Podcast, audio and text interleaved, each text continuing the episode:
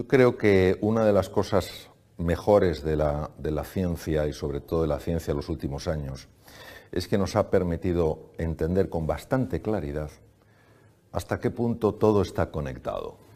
Es decir, la situación psicológica, emocional, eh, biológica de una persona no son tres entidades completamente distintas, sino que están profundamente interrelacionadas. Esto hace que el ejercicio físico y la nutrición no se vean simplemente como cosas accesorias en la vida de una persona, sino como cosas fundamentales. Por ejemplo, sabemos que hay formas de alimentación que mejoran la depresión. Sabemos que hay formas de alimentación que no solamente eh, retrasan el envejecimiento y retrasan el deterioro de los tejidos, sino que además favorecen la energía y la vitalidad. Eso se conoce. Por tanto, ya la alimentación no es, eh, no es un simple comer, sino es estar mejor. Sabemos, por ejemplo, que el ejercicio físico, durante el ejercicio físico, no solamente están ocurriendo cosas a nivel de los músculos, sino que están ocurriendo cosas a nivel del cerebro. Cuando una persona hace un ejercicio físico regular, se liberan cinco neurotransmisores, se liberan en más cantidad de lo que normalmente se liberan, y esos cinco neurotransmisores, que son hormonas intracerebrales, producen cambios muy importantes en el estado emocional de una persona. En un mundo tan cambiante, en un mundo tan variable, tan volátil, mantener el equilibrio en medio de la tormenta es algo crucial. Todo aquello que nos ayude a mantenernos equilibrados es algo que yo creo que es muy bienvenido.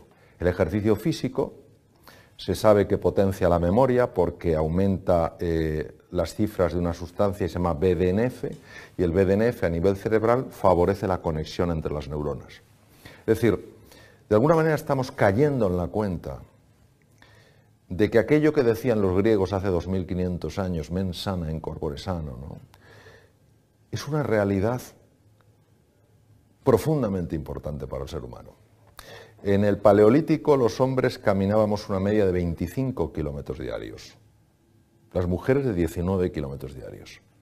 Hoy en día el sedentarismo es causa directa de enfermedad, pero no solo de enfermedad, eh, hablando desde el punto de vista fisiológico, físico, eh, aumento de la eh, posibilidad de muerte prematura, deterioro cardiovascular, diabetes tipo 2, síndrome inflamatorio, no, no solo de eso, estamos hablando de deterioro psicológico profundo. Por ejemplo, los cuadros de depresión, depresión clínica, mejoran con ejercicio físico.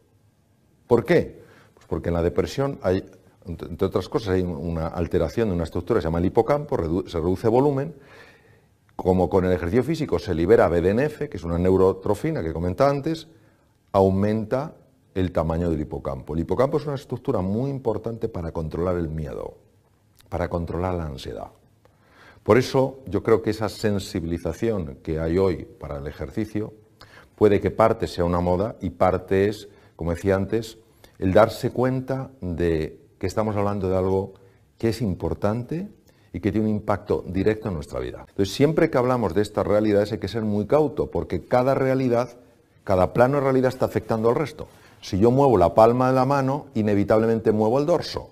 Es decir, este plano es distinto de este, pero están íntimamente conectados. ¿Qué ocurre? Que tenemos un lío tremendo. La sociedad nos ha condicionado, y la sociedad somos todos, a pensar que lo único importante es darle vueltas a la cabeza. Es a tener ciertas ideas fijas sobre cómo son las cosas. Y eso va en contra de nuestra realidad como seres humanos.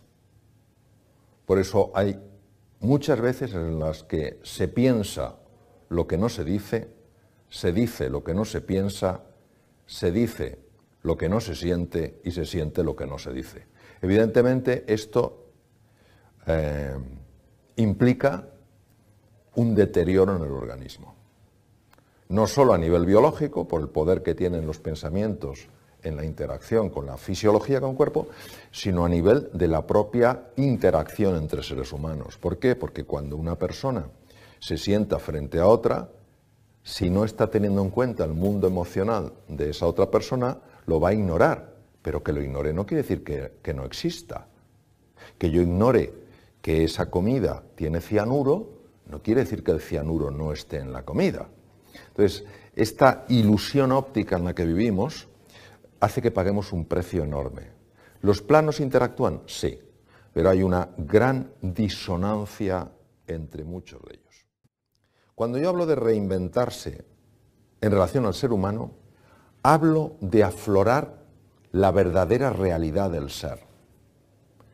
No quién te crees que eres, no cómo te has definido toda la vida, no cómo te ha definido la sociedad, sino en base a quién eres en realidad. La reinvención es un proceso, desde mi punto de vista y desde mi experiencia, apasionante, sencillo, pero nada simple, porque implica abrirse a que dentro de ti hay talentos, recursos y posibilidades que ni siquiera se te han pasado por la cabeza. Y estamos más cómodos en el juicio, en la etiqueta que nos hemos puesto, aunque esa etiqueta sea profundamente dolorosa. Esa es la paradoja de los seres humanos. Muchas veces, en lugar de vivir plenamente, vivimos vidas de callada desesperación, pero pensamos que no hay nada más. Reinventarse fue un libro que yo lo escribí para inspirar a otras personas, sobre todo en momentos de dificultad laboral, social, personal, de salud, para abrirse a que dentro de ellos había algo de excepcional grandeza.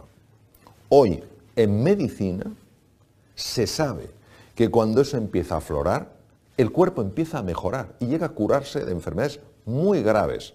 Y esto no es algo esotérico, muchas de estas cosas yo lo aprendí en centros médicos en Estados Unidos, es decir, no es algo esotérico, tal cual, no, es una realidad.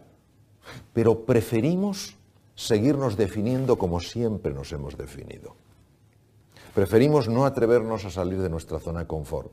Preferimos el mal conocido que el posible bien por conocer. Entonces lo que pasa, que lo dice, no, yo es que soy una persona mediocre. Tú no naciste para ser mediocre. Tú naciste para la grandeza.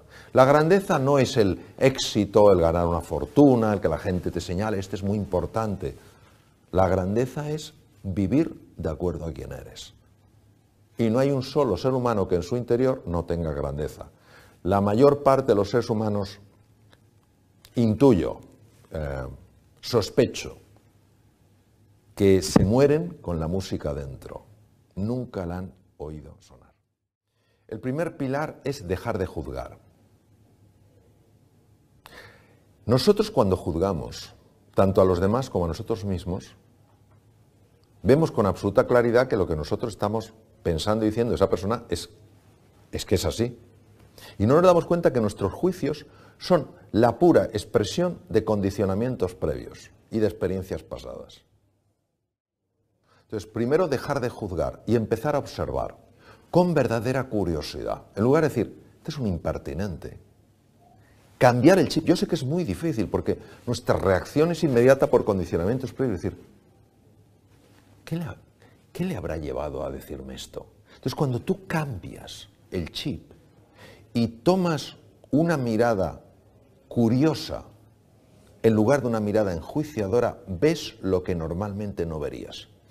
Nuestro problema es la capacidad Ah, o, la, velocidad de la reacción ante cosas que interpretamos como provocaciones o ofensas. Estamos hablando en el sentido común de la palabra. El segundo elemento que creo que es muy importante es aprender a valorar lo que estamos haciendo en el momento en el que lo estamos haciendo y no estar valorando sobre todo a dónde nos va a llevar eso que estamos haciendo. Cuando tú ves una persona que realmente está en el momento, disfrutando del momento, disfrutando de lo que está haciendo, es que es una expresión de alegría, de ilusión y de entusiasmo, que inevitablemente le lleva a un resultado mejor, pero no está pensando en el resultado, está disfrutando del momento. Por cómo está construida lo que se llama la mente dualista humana, estamos siempre en el pasado y en el futuro. Entonces, es que si hubiera hecho ayer lo que tenía que hacer hoy no tendría el problema. O podré en el futuro resolver lo que tengo. y dejamos de estar aquí. Entonces, en el momento en que la atención la fragmentamos, la dispersamos, perdemos toda la capacidad de descubrir cómo mejorar eso en lo que estamos. Nosotros hablamos mucho de la importancia del talento, pero creo que nos equivocamos cuando nos preguntamos dónde está el talento. Y tendemos a pensar que el talento está en la cabeza de una persona. Esa persona es muy talentosa, genera grandes ideas. Desde mi punto de vista, el verdadero talento de una persona está en su corazón. ¿A qué me refiero? No me refiero a nada azucarado. Me refiero a que si tú a un niño en una escuela, a un niño que aparentemente no tiene talento, consigues entusiasmarle en algo, consigues transmitir, transmitirle, yo creo en ti, tú tienes posibilidades para florecer en la vida. Lo que digo es que cuando el corazón se enciende, la cabeza sigue el ritmo. Yo creo que este punto y el querer a los demás, tratarles con afecto, marca una diferencia enorme. Claro, en este mundo donde cuando hablamos del, amor parece que es algo de rosita y blandito y tipo merengue, no entendemos la fuerza transformadora del amor. La fuerza transformadora del amor es sencillamente la capacidad de ver en el otro ser humano no alguien que piensa distinto que tú, que es de un partido político diferente del tuyo, que mm, tiene una cultura distinta, sino ves que él también o ella también están enfrentándose a preocupaciones en su vida, que tienen angustias, que quieren ser felices, que no saben cómo salir del atolladero. Cuando tú ves la humanidad en otro ser humano, la misma que tienes tú, les tratas de una manera diferente, porque ya no son una etiqueta. No, es que este es de tal, es que este es de izquierdas, es que este es de derechas, es que este es de centro, es que este es mm, eh, de ese país, es que este otro. No, esas barreras se diluyen y ves la humanidad. Cuando una persona se siente mirado como ser humano, nota cosas diferentes a como se siente uno mirado cuando se le mira en su etiqueta. Claro, esto lo que pide es una revolución interior, porque no es fácil, no es cómodo. Y tenemos la sensación de que lo que nos da fuerza es etiquetar. No, etiquetar lo que nos hace es débiles. Y en un mundo tan global, con culturas tan diferentes, donde nos necesitamos entender, porque si no, no salimos adelante, tenemos que caer en la cuenta de que hay otra forma de vivir, en la que se produciría muchísimo más, vamos, porque seríamos mucho más creativos, en la que disfrutaríamos mucho más, en la que viviríamos más en términos literales, y en, la que experimentaríamos un mundo con una paz, una serenidad que nada tiene que ver con la actual. Es decir, es un mundo posible, no es un mundo ilusorio. Ahora pide de nosotros una transformación radical. El origen del estrés es la percepción de que uno está en un mundo incierto, en un mundo que no puede controlar. Hay una variedad de estrés, que es el eustrés, que es positiva, donde ante el desafío, el reto, una persona se crece. Su agudeza mental se dispara, su capacidad de aprender mejora, su concentración también mejora y toma decisiones más acertadas y que le llevan a resultados más deseables. Pero hay otra parte que es el distrés. El distrés es la parte negativa del estrés cuando una persona se siente superada por las circunstancias, se siente pequeña, insignificante frente al reto. ¿Qué podemos hacer eh, las personas para no tener que experimentar el sufrimiento que procede del distrés? Pues fundamentalmente recuperar el valor de la persona. Es decir, muchos seres humanos hoy se sienten vistos y tratados como si fueran objetos o simples medios para conseguir cosas, sea poder, sea dinero, sea fama, sea prestigio. Recuperar el valor de la persona, que no es nada azucarado ni blandito, es algo trascendental en el ser humano, es decir, sentirse valorado, sentirse apreciado, sentir que se cuenta con uno en los proyectos, que se respeta el punto de vista aunque sea distinto del de la mayoría, todo esto hace que esta forma negativa del estrés llamado distrés vaya desapareciendo. La angustia es un proceso muy asociado al, al sufrimiento humano. Una persona se angustia cuando proyecta en el futuro un problema y también proyecta su incapacidad para resolverlo. Entonces empieza a sufrir ya por algo que realmente todavía no ha ocurrido. Uno de los mejores sistemas que yo conozco, por no decir el mejor que conozco después de haber explorado muchos de ellos, es el mindfulness. Es decir, el mindfulness lo que te lleva es sencillamente, no es ningún abordaje raro, es un abordaje muy sencillo y muy profundo.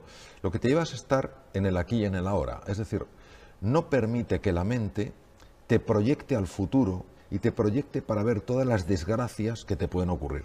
Ni permites que te proyecte hacia el pasado para ver todas las cosas de las que te lamentas, sino que te hace mantenerte en el presente. Cuando una persona aprende a estar en el aquí y en el ahora, es muy difícil que experimente ansiedad o angustia al nivel que experimenta alguien que no tiene de alguna manera adecuadamente gestionada su mente. Por eso me parece que también es muy importante. ¿El estrés y la angustia tienen conexión? Claro que sí. ¿Y la depresión?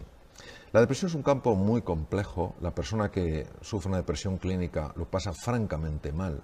Es una persona que eh, prácticamente no disfruta con nada, ni con un precioso amanecer, ni con una relación eh, afectuosa. Y hoy sabemos que la depresión y la ansiedad son primos, primos hermanos, pero casi hermanos. Es decir, que un proceso largo de ansiedad, un proceso largo de angustia puede terminar en una depresión. Y es curioso porque en este sentido Sigmund Freud decía que la depresión es la agresión vuelta contra uno mismo. Cuando uno estudia la mente humana y empiezas a ver con qué frecuencia la mente sabotea tus mejores esfuerzos para salir adelante en la vida, pues te das cuenta que algo tan poderoso todo el día actuando en contra tuya, pues no es de extrañar que te lleve a una depresión. Entonces, en resumen, yo diría que hay dos cosas que podemos hacer. Primero, tratar a los demás de verdad como personas. Pueden ser distintos a nosotros, pero no tienen por qué ser distantes. También ellos quieren ser felices, también quieren ellos sufrir menos, y no podemos permitir que formas distintas de ver la realidad nos separen como personas. Y en segundo lugar, hacer trabajo interior para encontrar ese silencio donde está el más bello de los sonidos, que no es la ausencia de sonido, es la ausencia de ruido. Cuando tú vas entrando en ese silencio y la mente se va apaciguando de forma natural, el cuerpo se recupera, la energía aumenta y la claridad mental también se dispara. Entonces, esas son las cosas que aparentemente son muy, muy sencillas, pero cuando uno las estudia se da cuenta de que tocan los rincones más profundos del ser humano. Estupendo, Mario. Fantástico. Y cuando una persona recupera esa claridad, cuando recupera todo esto de lo que estamos hablando, ¿cómo puede influir eso en su puesto de trabajo? Estamos hablando también de trabajo. ¿De qué manera puede beneficiar a la empresa que la persona recupere ese equilibrio? Sí, ha habido una serie de investigadores a lo largo de la historia que han hecho aportaciones verdaderamente importantes. La lástima es que muchas de esas aportaciones no salen de los centros de investigación y personas que no están en ese mundo pues tampoco saben de qué manera se podrían beneficiar de, esos, de esas eh, investigaciones y de esos descubrimientos. Uno de, uno, de estos, uno de estos descubrimientos fue de los profesores Yorkis y Dodson de la Universidad de Harvard, que descubrieron la relación que había entre la eficiencia de una persona, imaginemos la eficiencia de una persona en su puesto de trabajo, y el nivel de tensión interna que esa persona estaba experimentando. Y se dieron cuenta que cuanto que, que todos necesitamos un nivel de tensión para ser eficientes, necesitamos trabajar un poquito contrarreloj algunas veces, pero cuando esa tensión interior supera un nivel, todo lo que es la eficiencia cae radicalmente. Es decir, la capacidad de esa persona para negociar bien, para tomar buenas decisiones, para aprender cosas nuevas, eh, para eh, buscar nuevos caminos, se reduce significativamente. En la época de George Casey Dodson eh, se desconocía por qué pasaba esto. Es decir, se sabía, ellos habían estudiado y habían visto efectivamente que una persona con una gran tensión interior porque tiene un gran nivel de distrés, porque tiene un gran nivel de, angustia, un gran nivel de ansiedad, su performance laboral, personal, era mucho menor. Hoy con las técnicas modernas de neuroimagen y que se pueden inducir estados de ansiedad y angustia en voluntarios, se sabe lo que pasa en el cerebro. Y lo que pasa en el cerebro es que cuando una persona está sometida a mucha presión interior, partes enteras de su cerebro empiezan a alterarse. Partes que son muy importantes a la hora de tomar buenas decisiones, a la hora de pensar con claridad, a la hora de mirar las cosas de una forma sosegada, de una forma serena. Y claro, por eso se comprende que una persona emocionalmente eh, bloqueada es una persona psicológicamente anulada. Por eso tiene tanta importancia buscar espacios de silencio, espacios de recogimiento y sentir la cercanía de otras personas. Personas que sabes que si te caes y cometes un error, no te van a señalar con el dedo, sino que te van a ofrecer una mano para levantarte. Son cosas sencillas, pero mm, tienen un impacto, como decía antes, muy profundo en el, ser humano. Y por eso las personas felices, las personas que se sienten rodeadas de otros seres humanos que se interesan por su bienestar, que forman parte de proyectos que son inspiradores, son personas que esto, vamos, no tenía la ciencia que haberlo demostrado. Intuitivamente es algo que uno ve con gran absoluta claridad. Son personas mucho más creativas, mucho más proactivas, dan muchas eh, eh, mejores iniciativas. A veces a mí me sorprende cómo nos cuesta tanto ver esta relación tan evidente.